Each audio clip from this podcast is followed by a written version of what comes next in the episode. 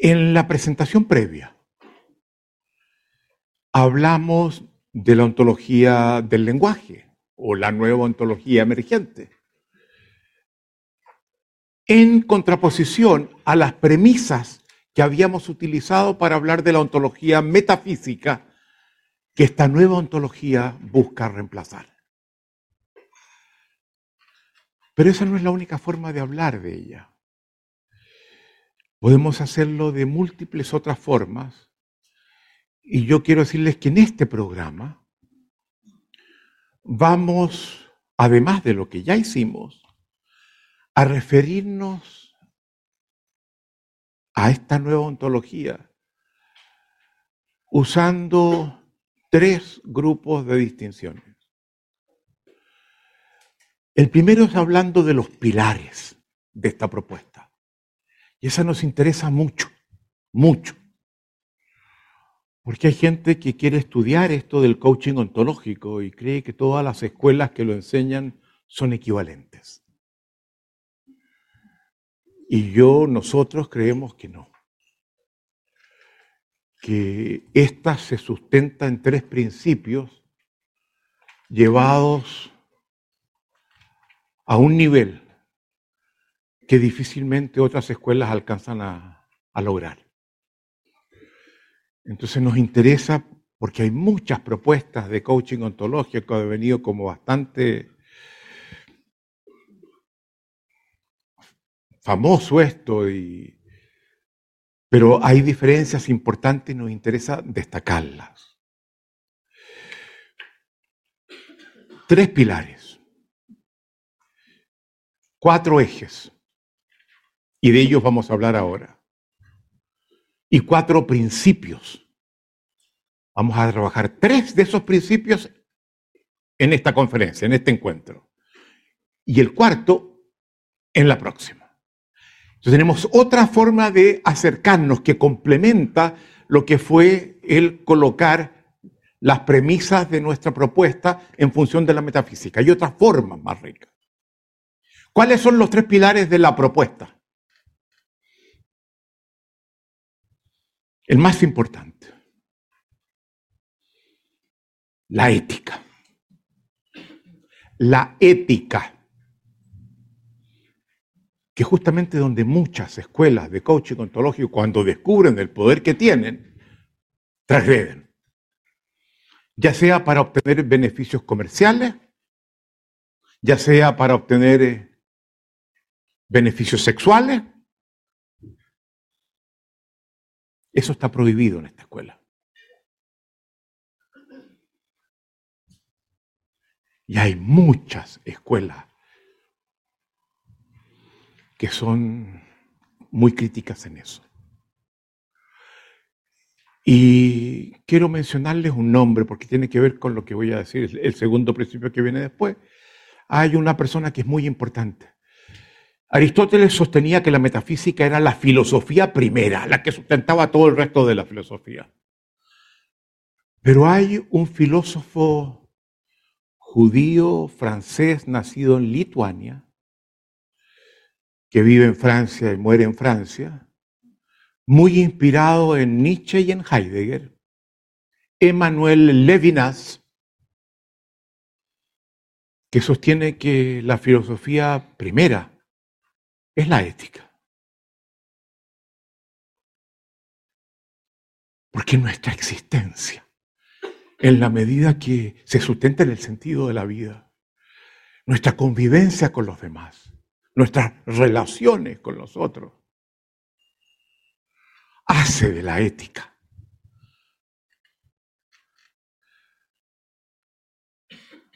algo que es la, el, la fundación, el, el fundamento de todo lo que sigue. Y sobre la ética vamos a estar hablando en la próxima conferencia. Y le vamos a mostrar los seis ejes éticos emocionales de la propuesta. Eh, quiero mencionar rápidamente el respeto por el otro, la confianza en la práctica del coaching ontológico, la autonomía del otro para definir él o ella el tipo de ser que quiere llegar a ser Entonces no imponemos formas de ser, ayudamos a los demás a que puedan alcanzar sus aspiraciones. Esto es central. Segundo, rigor conceptual. Y en el libro que yo les mostraba, el que salió a fines del año pasado, El giro de la mirada, indicamos 11 corrientes importantes, 7 de filosofía y el resto tienen que ver más con las ciencias. Nos basamos en las propuestas de conocimiento más importantes, tanto en el dominio filosófico como científico. Nos zambullimos en ella. Heidegger es el filósofo más importante del siglo XX. Wittgenstein, ya lo van a conocer, es el segundo. Nietzsche, sin duda, el más importante del siglo XIX. ¿Y para qué hablar eh, la gente que, que alrededor de ellos los acompañan? Rigor conceptual. Las mejores fuentes de conocimiento, de inspiración. Y tercero, y algo vamos a hablar ahora de ello, poder de transformación eficaz. Esto no va solo a la cabeza, a la conciencia, a la mente. Esto va a una existencia más plena. Alguien decía eso por aquí, cuando comenzamos. La una vida más plena.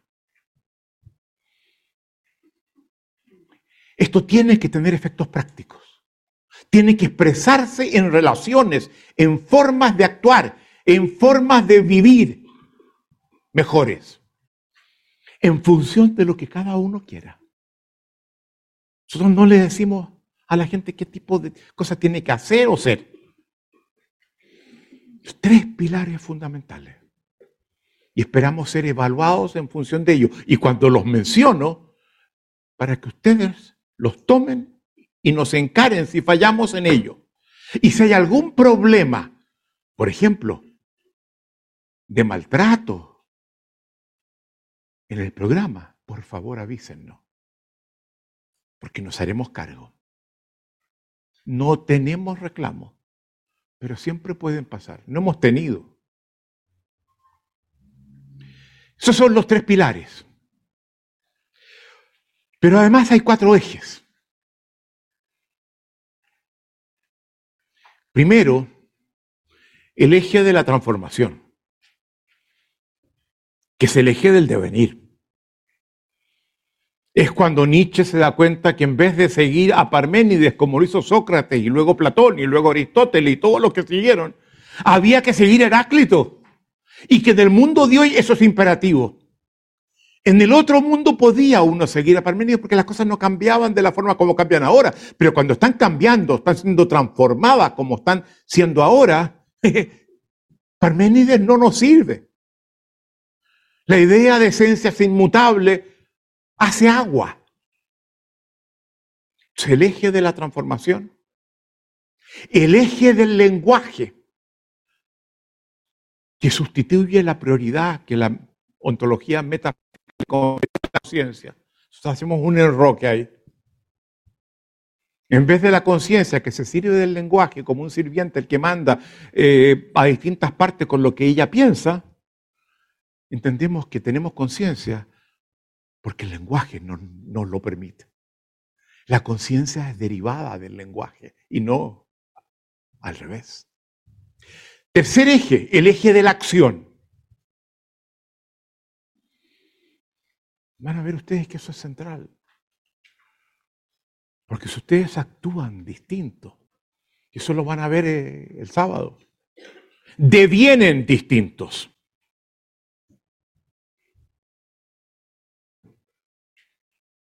La acción antecede al ser. Cambian su forma de actuar y cambian su forma de ser. Y por último, el eje del aprendizaje. Vamos rápidamente por los cuatro ejes, porque quiero concentrarme en algo, algo distinto después. El eje de la transformación. Lo decíamos al comienzo, vivimos hoy en día en un mundo en transformación permanente. nosotros mismos estamos en constante transformación. Pero nos es posible participar tanto en la transformación del mundo como en nosotros mismos, la transformación de nosotros mismos. Y cuando nos comprometemos por transformar el mundo que nos correspondió vivir, eso se llama emprender. Y cuando nos concentramos en la transformación de nosotros mismos, eso se llama aprender.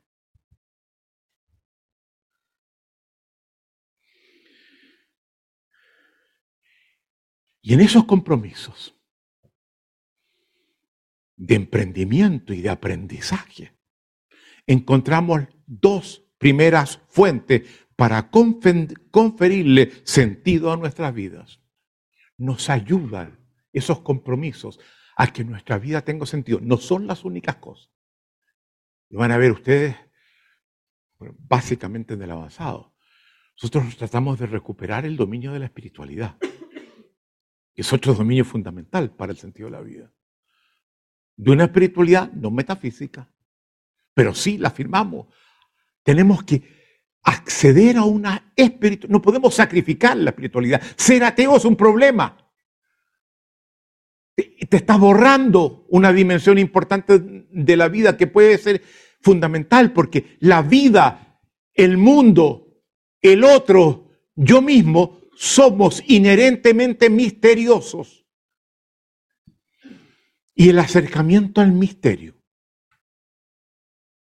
reverencial, con respeto, con asombro, conforma un tipo de espiritualidad que nos es muy importante para vivir.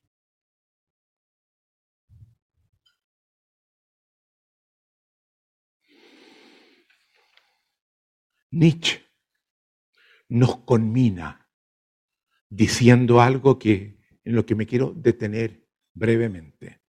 Deviene quien tú eres.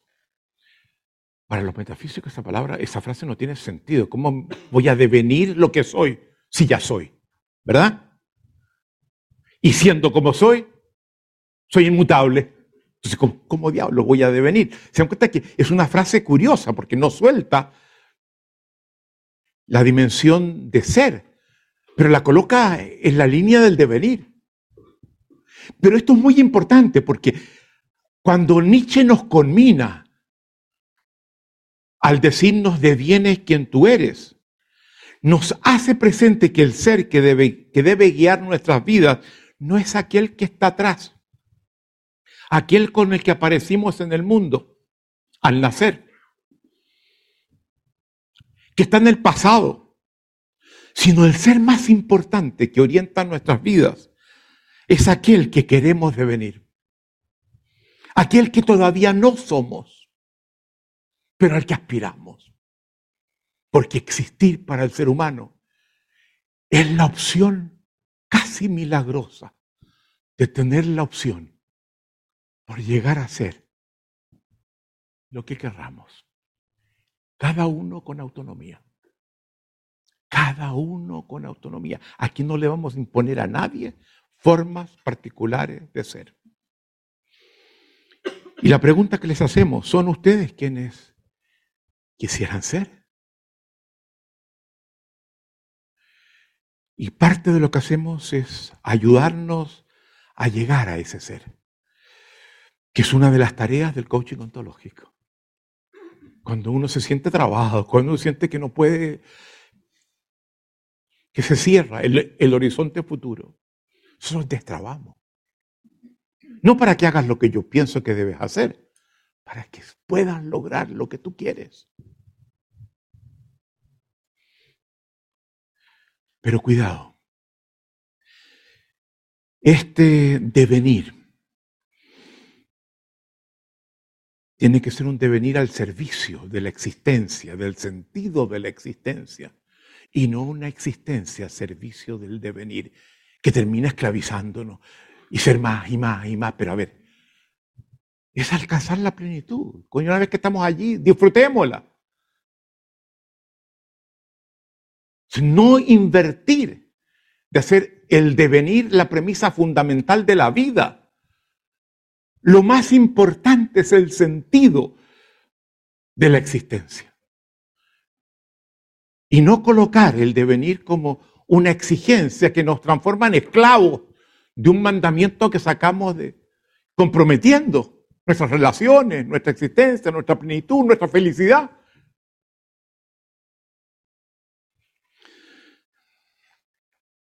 El eje de la transformación nos aleja del sentido de permanencia, de inmutabilidad de la ontología metafísica y le confiere al tiempo un lugar destacado en la vida. Obviamente, vida y tiempo son, van unidos.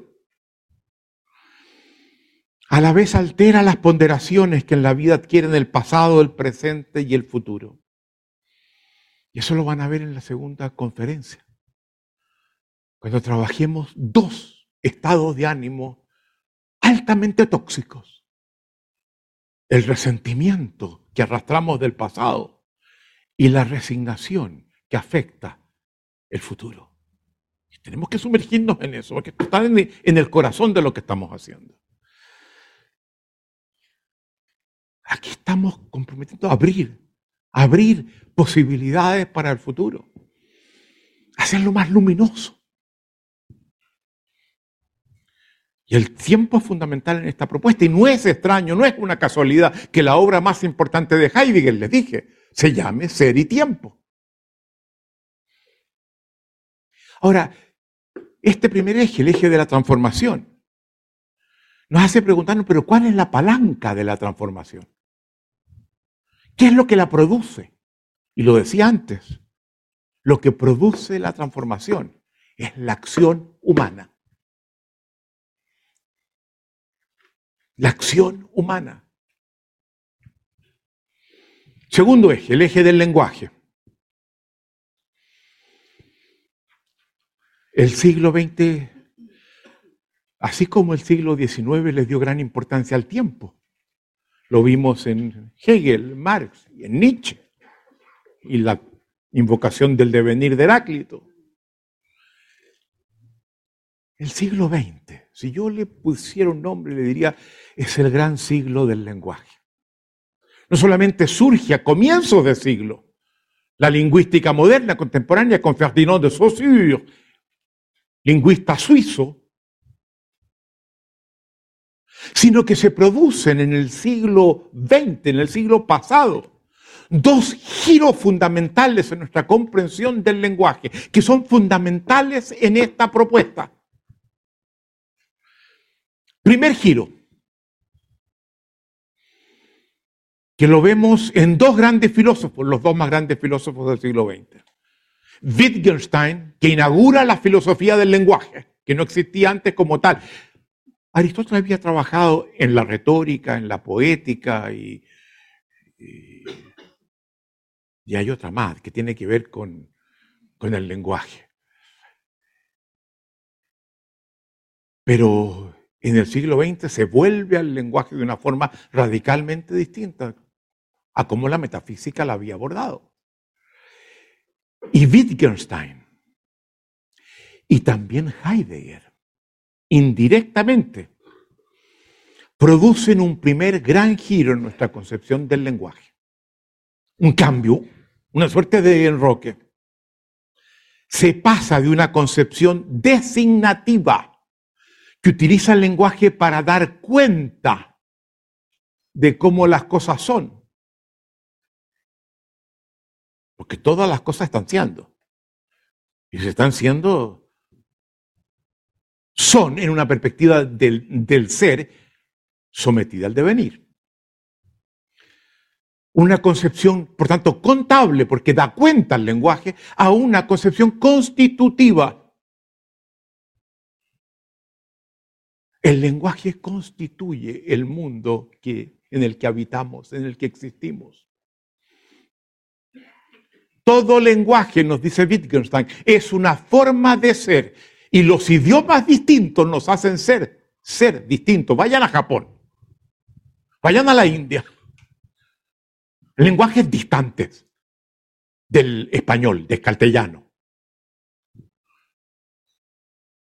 Y se van a dar cuenta que son mundos distintos.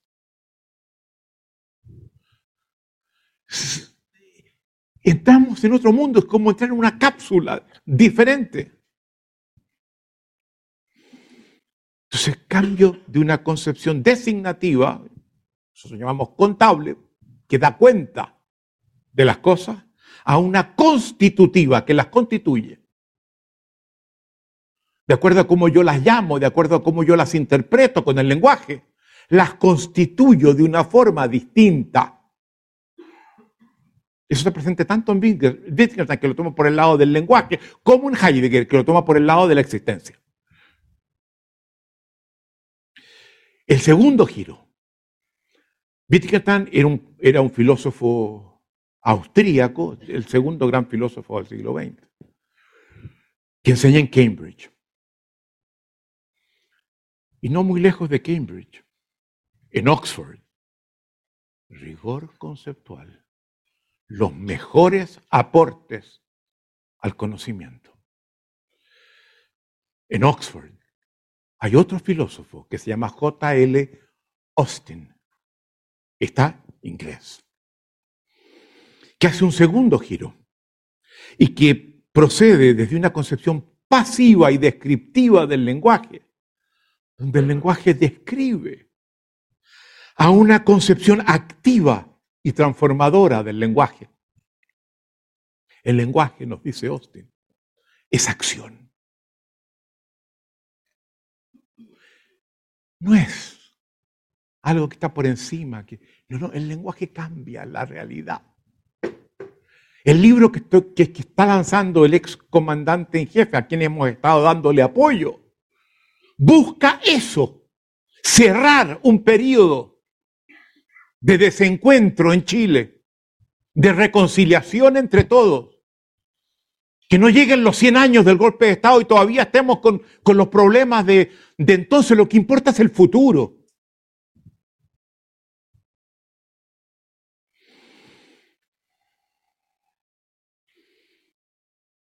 Y cuando decimos el lenguaje es acción, eso cambia no solo la concepción del lenguaje, cambia la concepción de la acción. Porque la acción deja de ser movimiento, desplazamiento, cambios a partir de de la intervención directa. Cambian los dos términos, se modifican, resignifican los dos términos.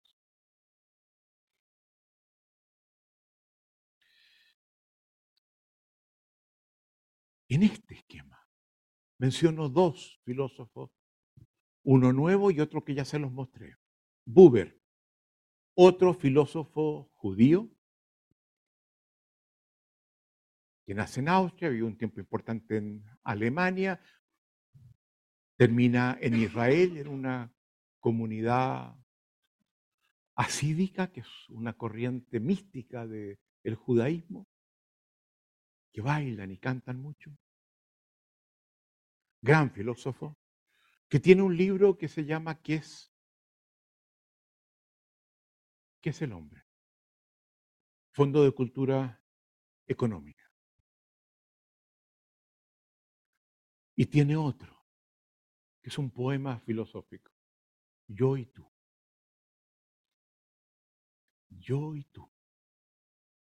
Donde muestra que esa es una relación casi sagrada, misteriosa, en la que cada uno está en la obligación de hacerse cargo del otro. Muy cercano a Levinas, el otro filósofo judío que les mostraba antes y donde nos dice Buber el ser humano está constituido, constituido por tres ejes conversacionales. Las conversaciones que mantenemos con los demás, que nos transforman, así como nosotros transformamos al otro, en función de lo que conversamos, en función de, esa interacción que establecemos con el otro la conversación con uno mismo? ¿Quién la propone? Y luego se arrepiente, la saca y dice, pero toda conversación requiere dos. Y si yo converso conmigo mismo, yo soy uno. Claro, es uno si sigue a Parménides. Pero si soy contradictorio, yo soy múltiple, como nos dijo Walt Whitman. Contengo multitudes. ¿Que me contradigo? Claro que me contradigo, nos dice Whitman. Contengo multitudes. cuando uno se da cuenta que uno es múltiple, que uno es contradictorio en su forma de ser, esa conversación hay que volverla a colocar adentro. Él la saca. Yo se la coloco adentro. Pisaste el palito, le digo. Y tercera, la conversación que todo ser humano tiene con el misterio de la vida, que es el dominio de la espiritualidad. Que lo reivindicamos en una variante no metafísica como la que hemos estado. Miren el precio que la iglesia está pagando por estar todavía tan apegada a una teología metafísica.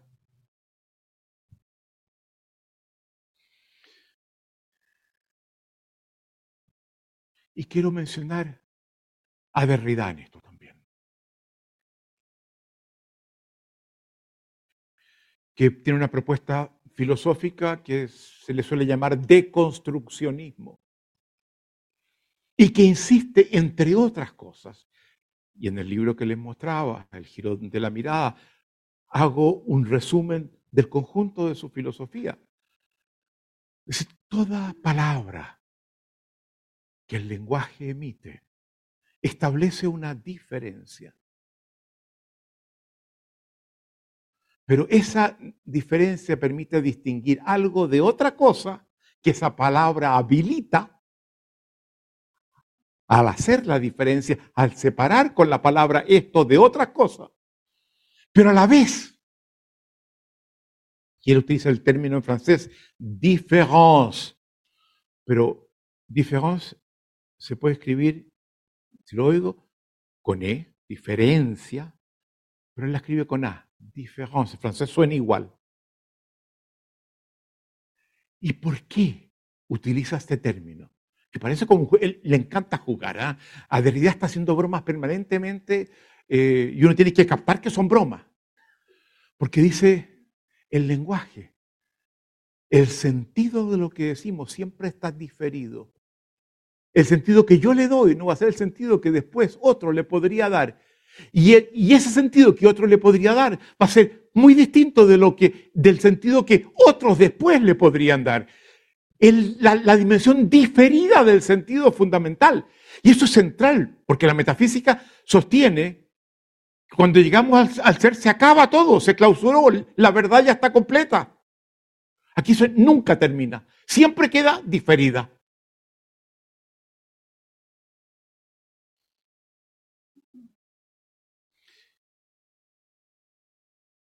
Y luego lo que les planteaba antes. En este eje del lenguaje utilizamos ese enroque que yo les hablaba, donde le damos prioridad al lenguaje sobre la conciencia. No despreciamos la conciencia, es demasiado importante. Pero somos seres conscientes porque somos seres lingüísticos. Y no al revés.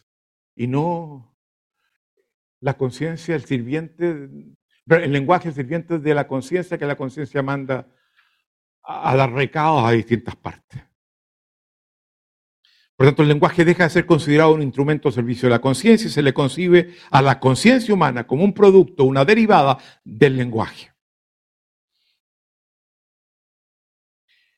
En lo del lenguaje queremos decir algo todavía más importante, que es lo que la biología evolutiva que fue la más importante del siglo XX.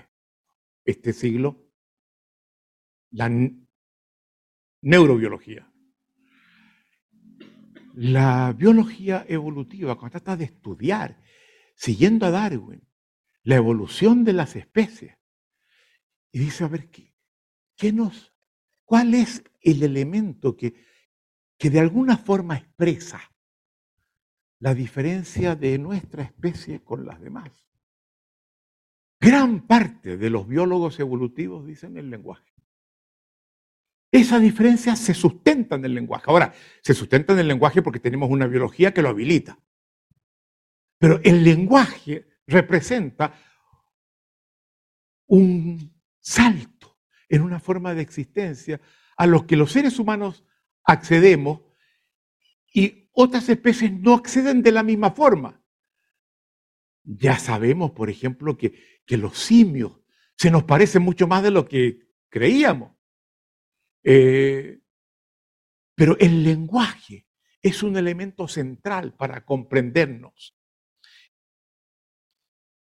Clave para la comprensión del ser humano, de su mundo, de su forma de ser y su existencia. Y de ahí la necesidad de aprender a descifrar los fenómenos del lenguaje. De tomar el lenguaje no solamente para decir qué significa esa frase, sino tomarlo para entender cómo eres tú que la dijiste a partir de lo que dijiste. Eso es central en el coaching ontológico. Captar tus interpretaciones, captar tu forma de conversar, utilizar los fenómenos del lenguaje para entenderte mejor y servirte correspondientemente. Y si el lenguaje es acción, ¿Cuáles son las acciones que el lenguaje ejecuta? Justin nos habla de los actos del habla. Y es un salto muy grande, porque antes no se concebía que, que, que el habla actúa. El habla describe lo que está. Lo único que hace, la única acción que hace es la de describir. Y Austin da vuelta a eso en un libro que se llama Cómo hacer cosas con palabras. Hay dos. Entonces, se queda corto, acto del aula. Y se queda corto porque deja fuera algo que vamos a estar trabajando hoy día en la tarde y mañana en la mañana. Algo que es fundamental en nuestro ser ser lingüístico? La escucha. No es el habla lo más importante. Lo más importante es la escucha. Porque si lo que yo quiero decir tú me lo escuchas al revés, fracasó el habla, pues. La escucha es lo que valida el habla, y eso lo vamos a decir tal cual mañana. Voy a repetir esa frase cuando abordemos eso. Deja fuera el habla. Pero también deja fuera que en el hecho cuando estoy en conversación con otro, está presente mi corporalidad. Y si estoy contigo y veo tu corporalidad, a lo mejor ella me dice más de lo que me dice tu palabra. Y está presente la emocionalidad, que es fundamental en los efectos, los resultados que mi habla produce. Entonces nos quedó chico esto de actos del habla de Austin. Y para eso introducimos nosotros, nosotros, nosotros, un término que hemos acuñado que es competencias conversacionales, que incluye la escucha, que incluye la corporalidad, que incluye la emocionalidad.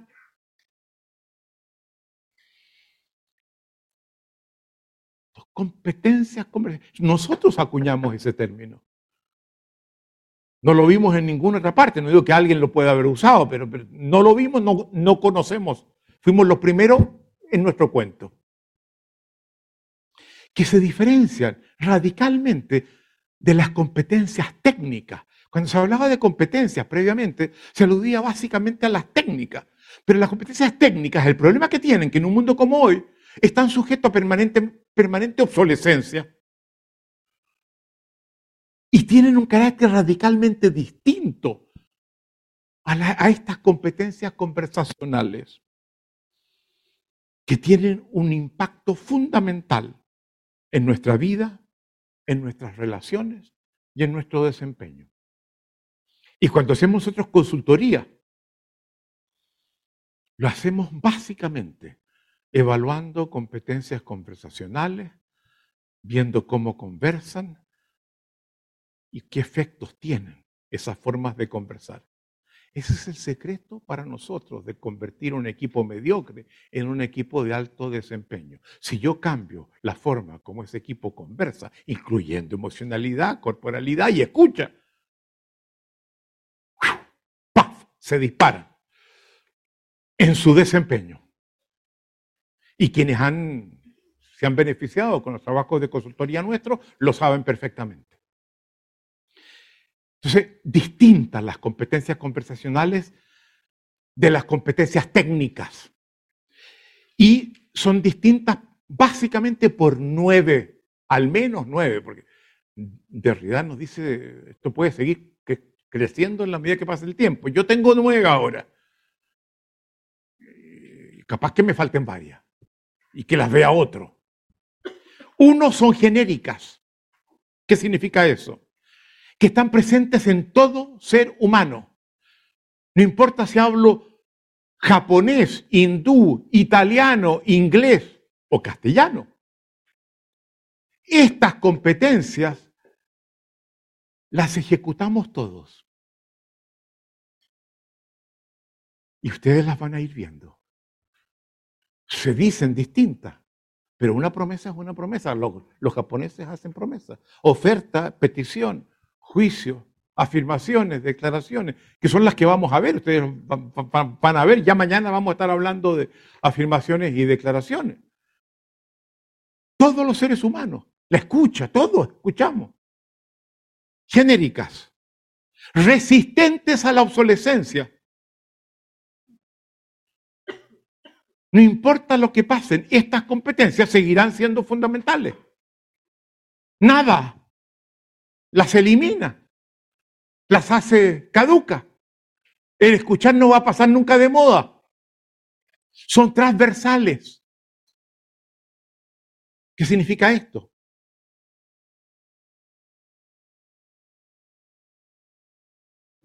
significa que en todos los dominios de la existencia son determinantes. Yo me acuerdo que hice un, taller y yo trabajé durante bastante tiempo en los Estados Unidos para el centro de calidad más importante que había en, en Massachusetts, el Center for Quality of Management. Y me acuerdo, me acuerdo que tuve un taller con altos ejecutivos, directores, de primer nivel de distintas empresas. Y al terminar el taller le dije, bueno, ¿qué se llevan? ¿Qué va a pasar a partir de haber estado en este taller? Y me acuerdo que se levantó el, el CEO de Analog Devices, una gran empresa americana, John Statter. Y dijo, Rafael, tú te vas a sorprender. Pero lo que yo más me llevo después cuando tú hablaste de la escucha. Y yo sé que esto que, me, que aprendí me va a hacer cambiar mi forma de gestionar la empresa por completo. Pero hoy día estamos a viernes. Y el lunes se va a ver eso, cómo cambia mi forma de gestionar la empresa. Pero lo que tú me mostraste me muestra algo que no había visto. Yo juraba que tenía un hijo que era un problema. Y tú me has mostrado que el problema era yo. ¿Sabes una cosa? Yo no lo he escuchado nunca. Y hoy día, viernes, a diferencia que cuando llegue a la oficina, que va a ser el lunes, voy a llegar a la casa a tener lo que creo que va a ser mi primera conversación en serio con mi hijo. Eso no lo había visto. Transversal. Yo hablaba sobre empresa. Miren cómo el pescó lo de empresa y se lo llevó inmediatamente a la casa y a la relación con su hijo. Adaptativas. Nos son la clave para adaptarnos a los cambios. En ellas reside nuestra capacidad de adaptación a desafíos nuevos. Quinto, transformativas. Son el secreto de la innovación, del liderazgo, del aprendizaje, del emprendimiento, todas prácticas transformativas. Relacionales. La calidad de mis conversaciones en función de la forma como me desenvuelvo con estas competencias, definen el carácter de mis relaciones con los demás. Lo vamos a decir cuando trabajemos la escucha.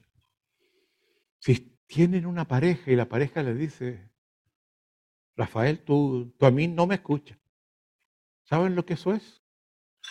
Lo que en el fútbol se llama tarjeta amarilla.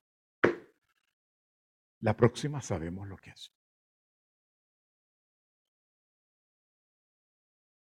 Estas competencias conversacionales definen la calidad de nuestras relaciones personales, que es uno de los problemas que enunciábamos al comienzo. Sistémicas constituyen el carácter de los sistemas sociales humanos. Existenciales definen la calidad de nuestra existencia.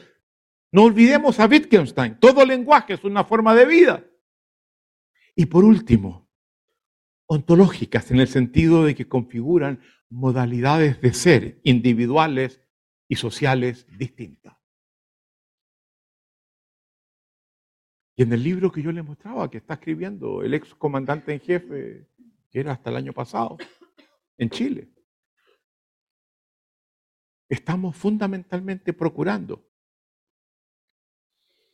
cambiar la forma de ser que hemos arrastrado por 50 años en Chile.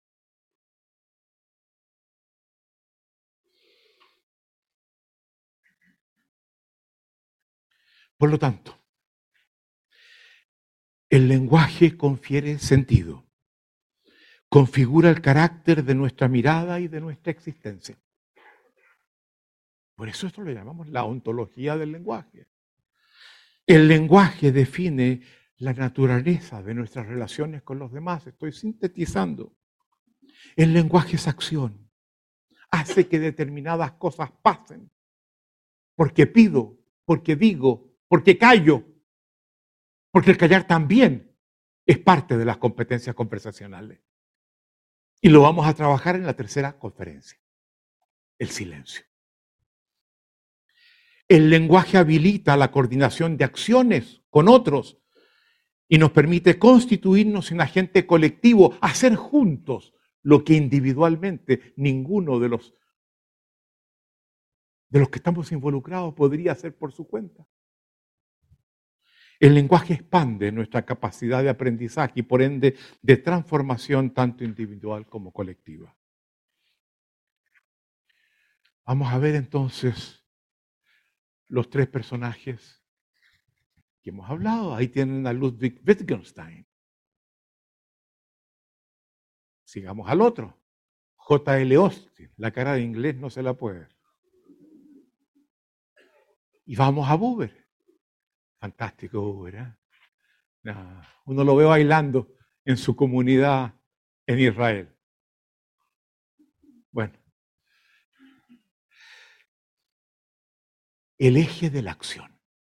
Vimos el eje de la transformación, vimos el eje del, del lenguaje, pero en los dos que vimos ya, cuando dijimos qué produce la transformación, la acción. Cuando hablamos de el lenguaje, una de las cosas importantes que dijimos, el lenguaje es acción. Son todas cosas que fueron apareciendo en el desarrollo del pensamiento. Entonces entremos a la acción, apareció tanto en la transformación como en el lenguaje.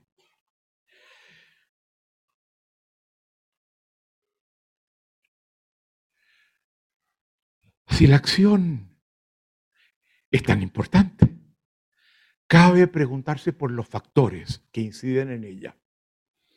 Pues si deseamos actuar distintos y devenir seres diferentes, es necesario saber dónde y cómo debemos intervenir.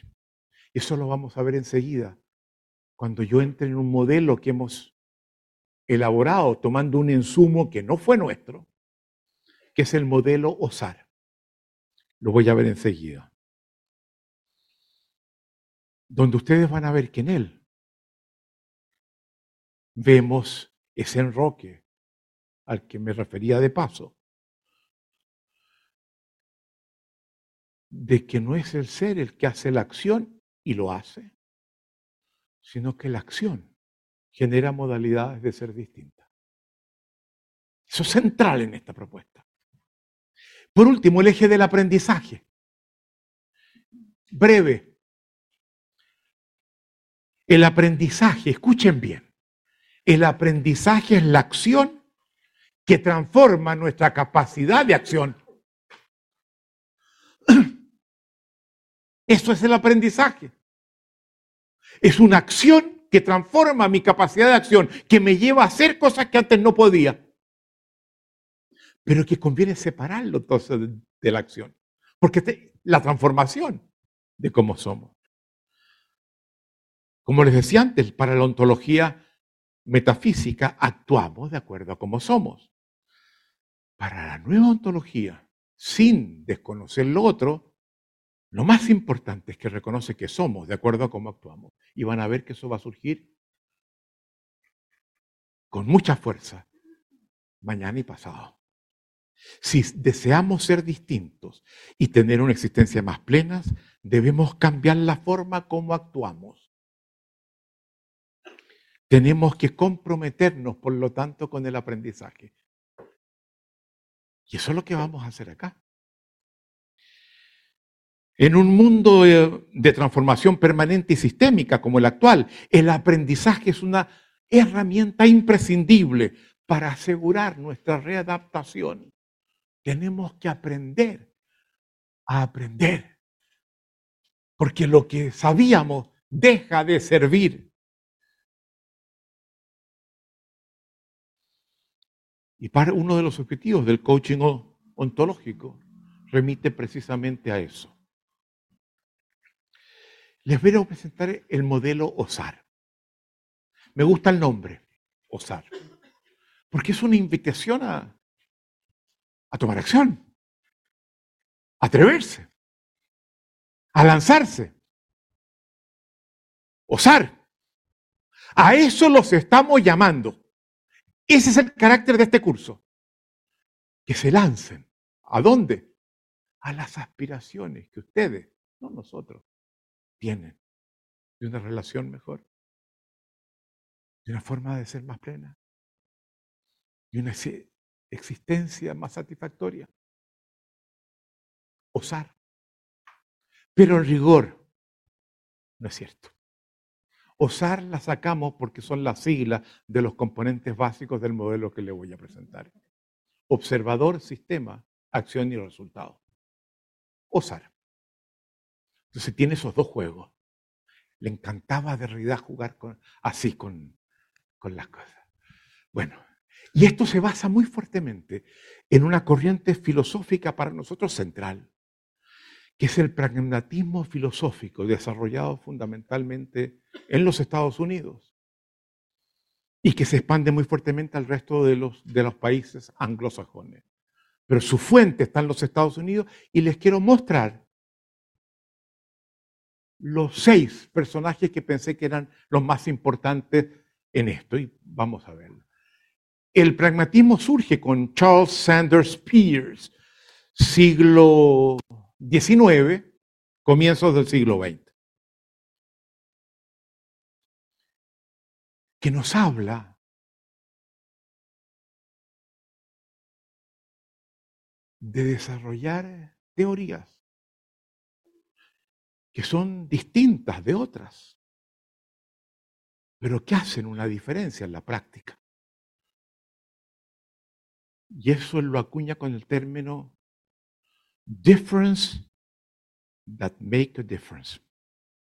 Diferencia en el lenguaje, en la interpretación, en una palabra nueva que intruso, que hacen una diferencia concreta en la vida, en la práctica, en las relaciones. Ese es el objetivo de el Pragmatismo. No hagamos teorías que no conducen a nada. Hay un gran científico, físico y matemático norteamericano, Richard Feynman, el más importante del siglo XX, que decía, mientras no sepas crear lo que, lo que quieres explicar, no lo, has, no lo has entendido. mientras lo crees o impidas que surja, ahí lograste la aplicación. Se mide en la práctica y por eso se llama pragmatismo. Y luego tenemos a William James, otro personaje muy importante, psicólogo, que abre el tema de las emociones, tiene un artículo clásico, What is Emotion? Vamos al otro. John Dewey, gran pensador de, de la educación, del aprendizaje. Hilary Putnam. Y luego dos más que, yo coloco, que son Richard Rorty, que es una suerte de pragmatismo, pragmatista, pragmático existencialista. Y uno que me tocó conocerlo personalmente, eh, Russell Acuff, muy fuertemente orientado a trabajar con empresas, muy importante como pensador sistémico, y, tiene un libro que se llama justamente Differences That Make a Difference. Diferencias que hacen una diferencia, que no quedan en la vaguedad. Vamos ahora al modelo OSAR. Vamos. Lo que importa, de acuerdo a la orientación del pragmatismo, son los resultados. ¿Y qué diferencia hace eso en términos de los resultados? Evaluemos las cosas en función de los resultados. ¿Estás contento con eso? ¿Te hace feliz? Bueno, fantástico. Los resultados, que los resultados manden. Una concepción al servicio de resultados mejor en todos los dominios posibles que les interesen. Ahora, los resultados, ¿de dónde surgen? De las acciones que tomamos o no tomamos. Son las acciones que producen los resultados. Y eso es muy importante. Si queremos cambiar los resultados, tenemos que modificar las acciones.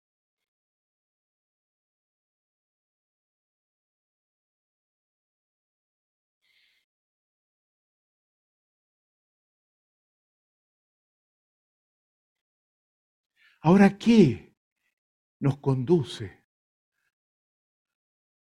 ¿Cuáles son los condicionantes de las acciones que tomamos? Nuestras predisposiciones biológicas. Primero. Las competencias que hemos aprendido.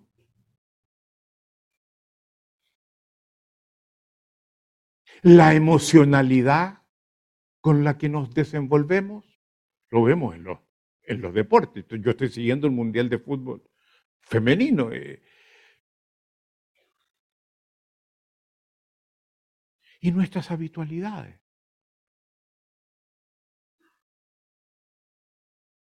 Todo eso está presente. Actuamos así porque siempre lo he hecho así. Porque me, me nació emocionalmente hacer esto. Etcétera, ¿me entienden? son los condicionantes visibles de la acción humana. Podríamos incorporar otros más. Pero esos no son los más importantes. Hay dos condicionantes que llamamos condicionantes ocultos, que creemos que son los fundamentales y que son el terreno de trabajo del coach ontológico. Claro, puede trabajar también con repertorios, con habitualidades, cambiar la emocionalidad, en fin. Pero el que produce mayores diferencias, incide en mayor forma en los resultados, son estos dos condicionantes ocultos. ¿Cuáles son? El observador y el sistema. Y mañana vamos a trabajar el tema del observador en la mañana, a fondo. Observador, observador. Déjalo ahí. ¿Qué es el observador? En la forma como hago sentido de lo que está pasando,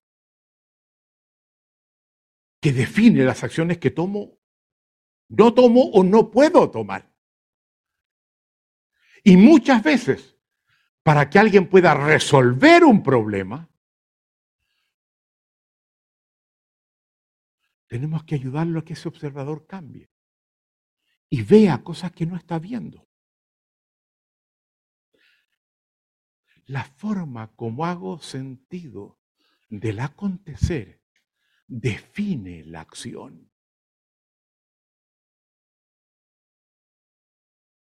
No se trata de, enseñarte simplemente un, un repertorio, se trata de captar la forma como tú haces sentido de la realidad. Porque esa forma abre o cierra posibilidades de acciones, acciones que cuando las ejecuto producen los resultados que obtengo.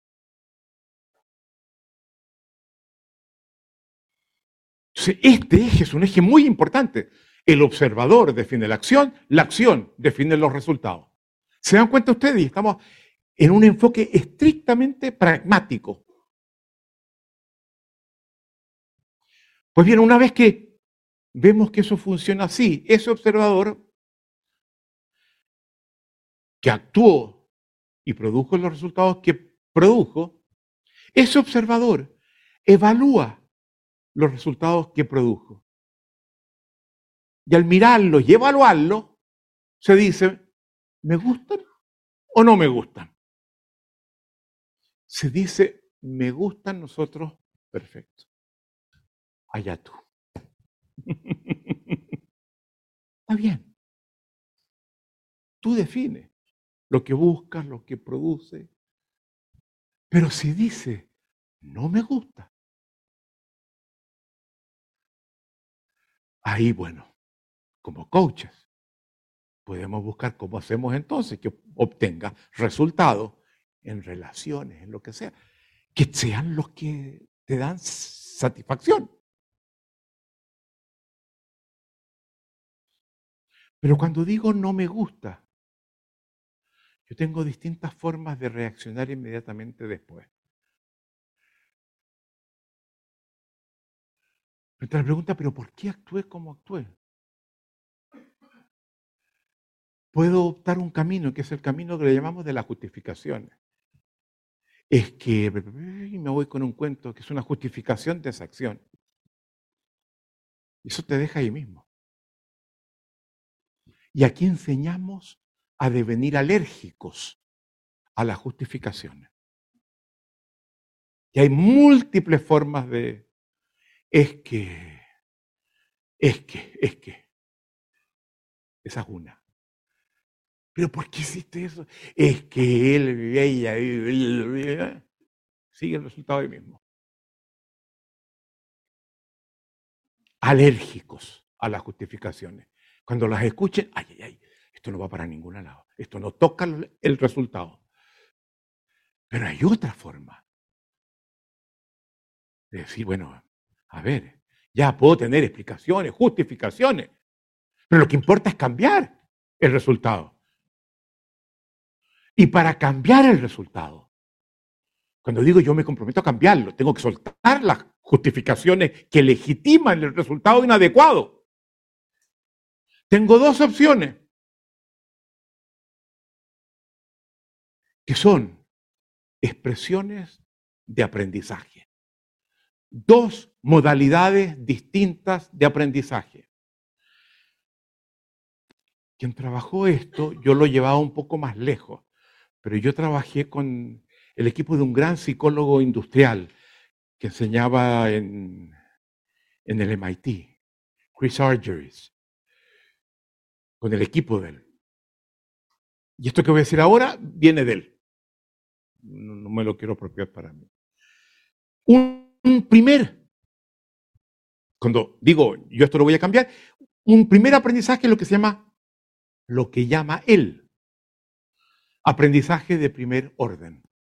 Single loop learning.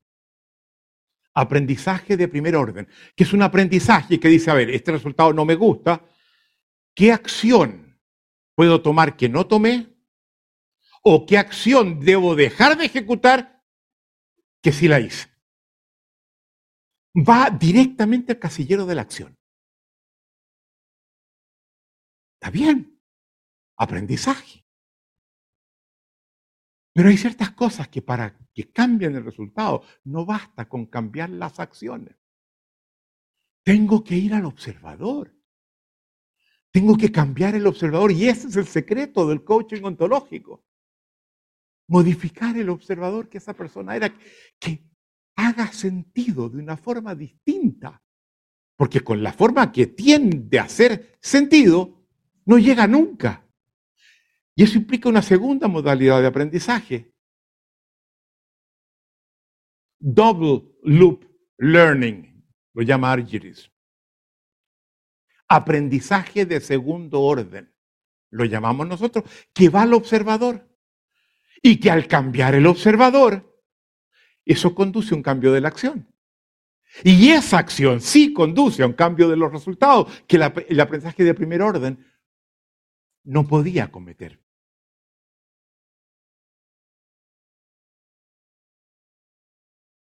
¿Se dan cuenta? Esto es muy importante que lo vean. ¿Basta con cambiar las acciones? ¿O tienen que hacer un giro de la mirada? Un cambio del observador. Todo eso lo vamos a practicar, lo vamos a enseñar. Dense cuenta el poder que le vamos a entregar. Ahora, cuando yo cambio el observador, tengo dos modalidades de alterar el observador. La primera es un cambio relativamente superficial. Cambio algunas cosas pequeñas. El observador cambia, claro, pero se mantiene, conserva mucho más de lo que cualquier, de, lo que otras acciones podían hacer. Pero hay un cambio del observador que es central, que un coach ontológico tiene que saber cómo llegar a él. Y es cambiar, vamos, el núcleo, el núcleo aquí, mi forma recurrente de hacer sentido, mis habitualidades recurrentes de interpretar las cosas. Y cuando yo cambio los juicios las interpretaciones recurrentes que hago en determinadas situaciones, a ese aprendizaje de segundo orden lo llamo aprendizaje transformacional. ¿Y por qué? Porque si lo logro y logro cambiar esos juicios, esas habitualidades, esas interpretaciones eh, esas habitualidades interpretativas que esa persona tiene y que repite una y otra vez, que siempre que le pasa a alguien dice eso, cualquier cosa, ¿me entiende? Si yo cambio ese núcleo, transformo el ser de esa persona. Y eso es lo que hacemos los coaches ontológicos. No siempre, porque no hace falta hacerlo siempre, pero a veces el cambio que el coaching nos está pidiendo requiere poder llegar hasta allí.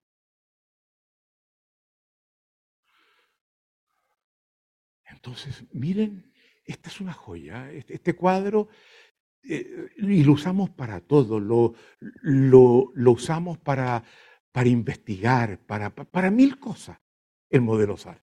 Es uno de las grandes, pero, y aquí curiosamente le faltó a Argyris algo, porque dijimos que los condicionantes ocultos de la acción eran dos observador y sistema. Vamos. Sistema. Porque de acuerdo al sistema en el cual yo me desenvuelvo, el sistema me conduce a ser un tipo de observador determinado. Me lleva a tomar acciones que son las que en el sistema se toman cuando se enfrentan situaciones como esta o buscar resultados que son los que el sistema, con su cultura, con su forma de operar, sistema social, induce. Y muchas veces no basta con un cambio de la acción. ni tampoco con un cambio superficial circunstancial del observador, ni tampoco con cambiar el núcleo recurrente de ese observador que llevo años siendo. Lo que hay que hacer es cambiar el sistema porque el sistema condiciona observador, acción y resultado.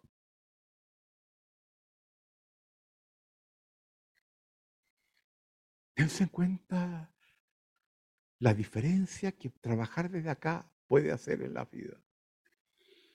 Ahora, los que transforman sistemas, ¿cómo se llaman? Líderes. Y vamos a trabajar, vamos a hacer algunos alcances sobre el liderazgo en la conferencia del medio. Porque vamos a ver allí que un líder cambia los umbrales de posibilidades de toda una comunidad. Comienzan a ver cosas que no veían antes. Comienzan a tener aspiraciones que no tenían antes. Comienzan a comportarse de una forma que jamás se habían comportado antes. Y parte de lo que podemos hacer es desarrollar a quienes formamos capacidades de liderazgo. mostrándole cómo hacerlo. Un líder disuelve resignación. Constituye, el lenguaje constituye, umbrales de posibilidades inéditos. Veo posibilidades que jamás había visto y estaban ahí. Porque cambia el sistema que condicionaba al observador y el observador, condicionado por el sistema, era incapaz de ver esas posibilidades. ¿Se dan cuenta? Fantástico, ¿verdad? Muchas gracias.